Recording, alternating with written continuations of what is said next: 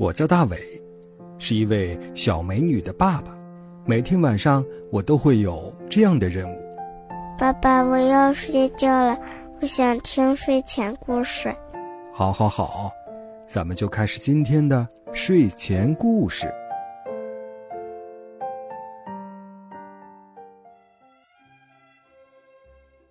晚上好，小朋友，欢迎收听大伟叔叔讲睡前故事。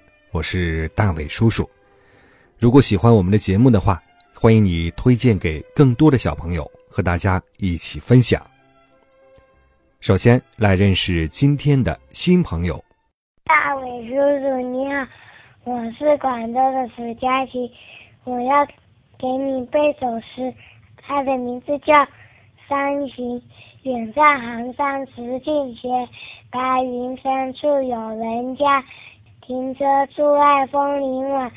三月红，于二月花，谢谢。喜欢听大伟叔叔讲睡前故事的小朋友，可以发送微信，微信号码是拼音的巴拉拉三七二幺。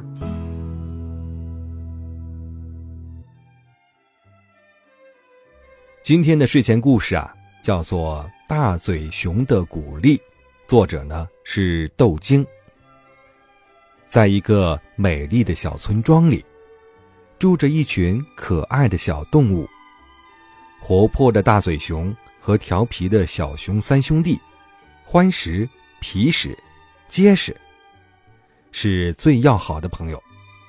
一天呐，村里啊贴出了要举行讲故事比赛的通知，选出今年的故事大王，欢实、皮实。和大嘴熊都跃跃欲试，他们都觉得自己是讲故事的天才。只有结实偷偷的躲了起来，因为平时经常有小伙伴取笑他说话慢，还有点结巴。这个结实跑哪去了？大嘴熊把脖子伸得长长的，东瞧瞧西望望，寻找着结实。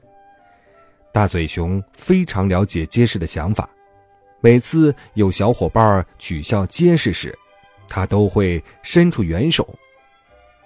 大嘴熊心想：结实一定是因为没有自信，才悄悄地躲起来。我得找到他，鼓励他，给他加油。结实，可爱又帅气的结实兄弟，你在哪儿呢？大嘴熊的喊声越来越大，嘘，小小声点儿，别，别，别喊了，我在这儿呢。结实从玉米地里钻了出来。你怎么躲在这里呀？要评选今年的故事大王了，你得参加比赛呀。大嘴熊一边帮结实拍落身上的灰尘，一边说：“呃，我。”我我可不行，结实胆怯地说：“怕什么？从现在起，我每天都陪你练发音、说绕口令，只要多加练习，一定能行的。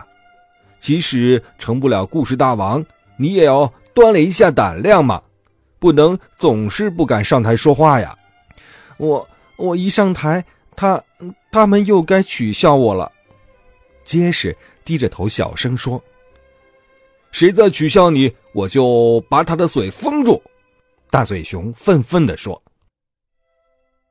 从那以后啊，每天清晨，大嘴熊都陪着结实去鱼塘边练习发音。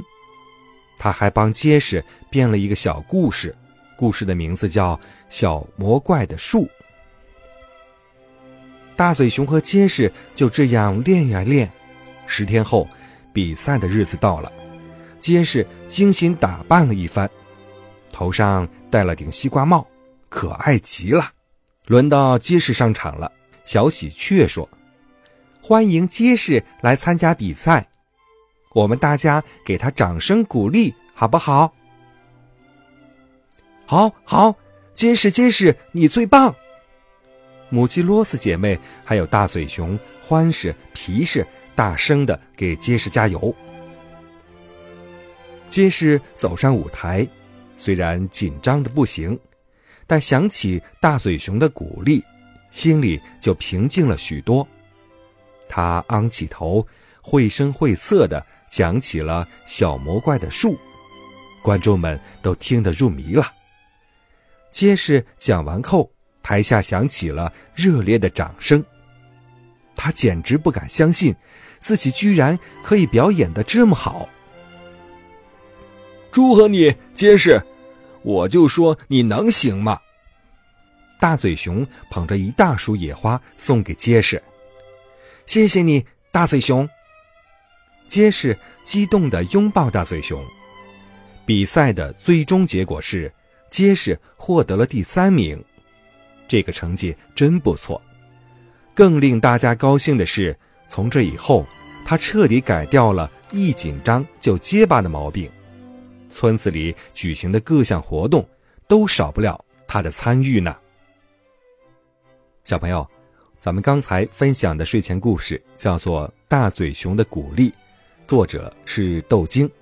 小熊结实虽然有着自己的缺点，但是在大嘴熊的鼓励下，经过努力的锻炼，最终还是取得了非常棒的成绩。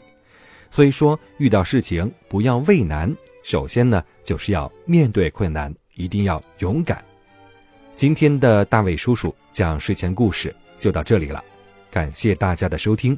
闭上小眼睛，进入梦乡吧。